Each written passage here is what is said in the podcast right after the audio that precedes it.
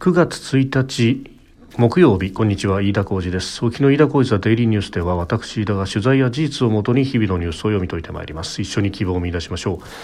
え今日取り上げるニュースまずは今日防災の日であります、えー、政府の総合防災防災対策訓練も、え、官邸で行われております、えー、それから国連の報告書が人権に関する報告書中国の新疆ウイグル自治区に関しての報告書が、発表されました。深刻な人権侵害が行われているという報告書、まあ、中国は出さないように圧力をかけていたということですけれども、えー、国連人権高等弁務官事務所、えー、このバチェレ、えー、弁務官が退任と引き換えのような形で、え、出したというところであります。えー、そして、えー、中国、ロシアなどが極東で大規模演習ボストーク2022というものを今日から7日までの間で行うというニュースも取り上げます。えー、収録しておりますのが9月1日日本時間のお昼3時15分というところです。すでに東京の市場は閉まっております。日経平均株価の終値は昨日と比べ430円6銭安2万7661円47銭で取引を終えました。8月2日以来およそ1か月ぶりの安値ということで、まあ、アメリカの金融引き締めヨーロッパの高インフレなど海外景気が一段と減速するとの見方から幅広い銘柄に売りが出たということであります。さあまず取り上げますのは今日9月1日は防災の日であります。えー、今から99年前の1923年9月1日、お昼11時58分、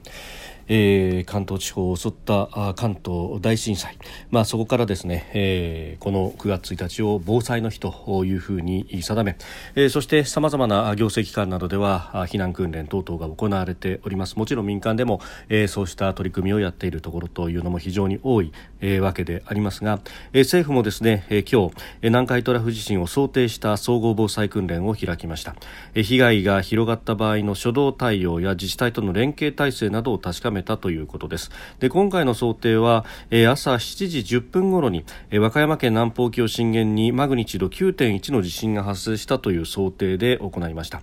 で、えー、岸田総理らがですね徒歩で総理官邸に集まりまして緊急災害対策本部会議を開き、えー、そして、まあ、あその後ですね、えー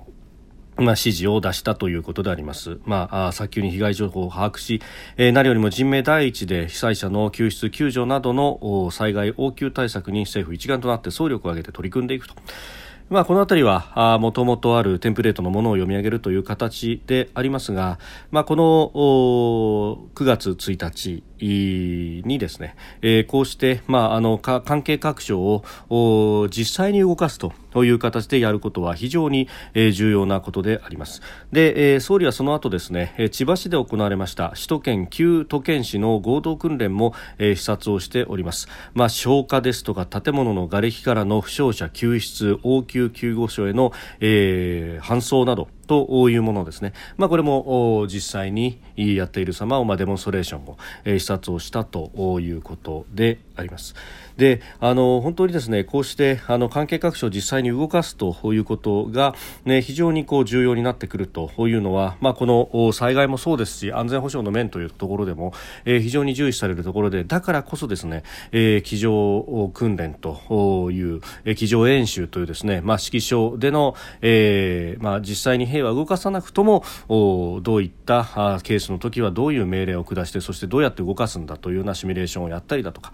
あるいは、え、もっと大きな大規模な演習というふうになると実際に部隊を動かして、え、そして、え、どこが、え、動きが悪いかとか、え、そういうことを点検するというような演習を行っているわけであります。で、え、問題はですねこの防災に関してというのはこうして、まあ、あのルーティンではあってもですね、え、日常的にというか、まあ、定期的に体を動かすという機会があると、まあ、あの政府全体の大きな人間の体例えればですね、えー、必要な筋肉をきちっと動かすことによって動きを確かめそしてあの動きが悪いところは、まあ、例えば油をさしたりだとかストレッチをしたりだとかというような、まあ、個別の課題にですね持ち帰ってそして改善するというような一連のサイクルができるわけでありますがじゃあこと安全保障に関して、えー、こういったことがあるのかと。いうとこれはなかなか疑問で。だからこそですね、えー、先先日、まあ、もうすでに先月になりますが、えー、8月の頭に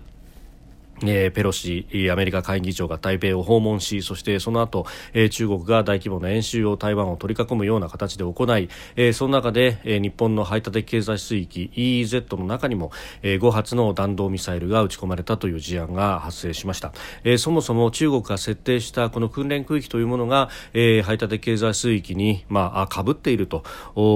いうところからですねすで、に問題は起こっていたわけですけれどもその後、えー、間髪を入れずに5発が撃ち込まれてきたと。いうことに関してですね、まあ、本来であればここで NSC の会合なりを開いてそして、えー、総理が自衛隊防衛省自衛隊の最高指揮官としてそして、えー、内閣のトップとして、まあ、外務省であるとか防衛省であるとか、まあ、関係各省これは海上保安庁等々も含むでしょう、えー、その辺にアラートを出すなり対応するということをきちっと行わなければいけなかったと、まあ、私はそう思うんですが、えー、ところがですね、まあ、そういったあの一連の動きというのはまあなかった。まあ、総理同棲などを見ていますと個別にですね、まあ、あの外務省の官僚局長級であるとかあるいは防衛省の統合幕僚長などなどという人たちが集まって総理に対してブリーフィングというものはあったかもしれませんが最終最後に意思決定をするのは官僚の任務ではなくこれは、えー、主権の束を背負った、えー、政治家中んづくこの内閣内閣総理大臣というところになりますがじゃあその意思決定に至るまでのプロセスであるとかを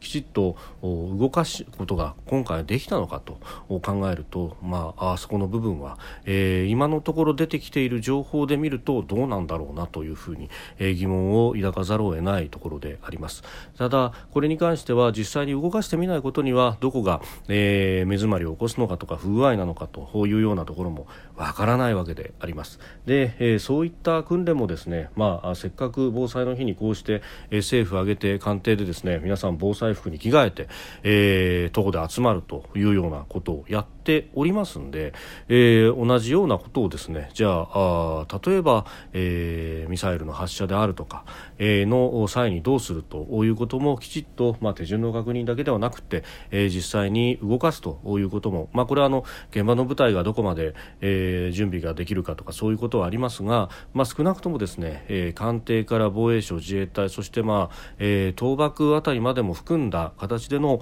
訓練というものは、えー、やっておくべきなのではないかというふうに思います。まああのこの災害に関しての初動というのは、まあ、かつて、えー、阪神・淡路大震災の時に初動が遅れたんじゃないかというような批判もあり、まあ、その後ですね、えーまあ、官邸の権限の強化というところも相まって、えー、そして、まあ、昨今はもう毎年のように、えー、大きなあ水害であるとかあるいはあ地震も起こったりというようなことがあるので、えー、もう常にスタンバイ状態になるとなっているというような形でですねやっておりますが、まあ、あ有事の際というのはもうどういうことが起こるのかっていうのは、まあ、想定はなかなか難しいんですが想定外だから準備をしなくていいとというわけでは全くなくてむしろ想定外のものが起こりうるからこそ想定できる範囲のところはきちっと動かせるようにしておくそして、えー、柔軟にリソースを割いて対処していくというのが何よりも重要になるのではないかと、えー、防災の日に改めてそんなことを思った次第であります。えー、それからですね、えー、国連の人権高等弁務官事務所が31日中国新疆ウイグル自治区で深刻な人権侵害が行われていると指摘する報告書を公表しました。でこの報告書をめぐってはですね中国政府が公表しないように圧力をかけていたというようなことも言われております。でこの国連高等国連人権高等弁務官事務所でありますがこのトップは、えー、国連、えー、人権高等弁務官。で、えー、バチェレ氏という人がですね、まあ、トップを務めていていたんですがえー、この方がこのまさに8月31日付で退任ということになって、まあ、ある意味の置き土産のような形でこういったものが出されています。でこのバチェレ氏はですね5月に、えー、中国に入りまして新疆ウイグル自治区を視察をしております。であのそこではですね基本的に中国が見せたいものしか見せなかったんじゃないかということを言われていてそして、まあ、視察内容は全て非公開だったので、まあ、人権侵害の実態というのは全く明らかにされなかったということで、えー、人権団体はですねバチェレ氏が人権侵害を否定する中国に融和的な姿勢を取ったあるいは中国に取り込まれたんじゃないかというような批判もしておりました。で今回ですねこの報告書の中には、えー、身柄の拘束の劣悪な環境に加え度重なる拷問や虐待の疑惑は信憑性が高いと、まああの実際にこの新疆ウイグル自治区に入ってもですねバチェレ氏が現場を見るということは叶わなかったわけで、まあ、その意味ではですね、まあ、信憑性が高いというふうに書かざるを得なかったんですが、まあ、ただ国連の場で公式な文書として、まあ、こういったものが書き込まれてそしてそれがオープンになると。いうことそのものはあ非常に意義深いものであろうと思いますでウイグル人の方々などが置かれる状況は国際犯罪特に人道に対する罪に当たる可能性があるというふうにも強調していると。えー、いうことです。まあ、ただですね、この、まあ、あ国連の人権高等弁務官事務所、まあ、ある意味バランスは取ろうとしたのか中国側の声明もですね同時に公表しているということで、まあ、こっちはですねいつも通りに捏造だとか嘘の情報だとか、えー、中国に非があるように前提にしていると反中勢力が捏造したんだと、えー、政策法律を歪曲誹謗中傷していると。いうような主張をしておりますが、まあ、あのこれに関しては欧米のメディアなどなどが、えー、かなり重層的に取材もしそして人権団体なども、えー、指摘をしているところでもあります、えーまあ、そういった積み重ねの中にですね、まあ、今回国連のこの、えー、文書の公開とえいうものもあると。で、えー、こういったですね、えー、ところから、まあ、算出された、えー、ものというのを、うん、工業製品に組み込むということはまさにその人道の面でどうなんだということが、えー、世界中で、えー、言われております。でこれは全く日本人事ではないというところで、まあ、新疆ウイグル自治区、まあ、この辺から、えー、出てくる綿面であるとかあるいは、うんえー、太陽光パネルの部材の一部はこの新疆産のものが、えー、かなりのシェアを占めているというようなものがあって、えー、エコのつもりで、え太陽光パネルを設置したら実はそれは人権侵害に加担していることになってしまうというようなことも言われております。まあ、あの本来というか今までであればですねこういったあ国連機関を使ってむしろ、えー中国が、まあ、周りの国々、まあ、特に日本などがそうですけれども、えー、にですね、まあ、あの信憑性の低い報告書などでも国連のお墨付きの中で、えー、出させることによってそして、えーまあ、敵対国というか、えー、標的にした国をですね、えー、攻撃をする、まあ、情報戦を仕掛けるというようなことが行われておりました。まあ、これは、えー、中国や韓国が、えーいわゆるその先週の慰安婦問題であるとかで行ってきたことでありますが、まあ、ただ、今回に関してはですねこれはあの今、えー、現在進行形で行われている人権侵害であろうということでありますしそして、えー、これに関しては、えーヨーロッパやアメリカのメディアなども含めて、えー、かなりですね多方面、多角度から、えー報道などが行われている、まあ、それだけじゃなくて現地から逃げ出した人たちの証言などもかなりの数が集まっている。それから中国が蓄積した情報データというものが、まあ、一部ハッキングなども通して表に出てきているというものも、まあ、こうした事実を裏付けるようなデータが出てきているということなどを考えると、まあ、こうした国連の報告書、うん、信憑性が高いとこういうものが出てくるというのも、まあ、必然であって、えー、というところ、まあ、これに対してですね中国は批判をしてますけれども、えー、それでいいのかというところ国際的な目というものが、えーどんどんと厳しくなってきているというところでもありますし、まあ、そこに対してですね、日本がどういうスタンスを取るべきなのか価値観でそして自由で開かれたとリベラル国際主義を追求するということを合わせて考えるとですね、ここでじゃああの国際政治の部分では対峙しても、経済はがっちりつながるんだと新疆面だって買いますよとか太陽光パネルガンガン中国から輸入しますよというような態度でいると日本はやっぱり価値観も我々とは違うんだと、えー、そんな国を守るって守ることはできるのかというようなことにまでなりかねないだろうと私は危惧するところであります。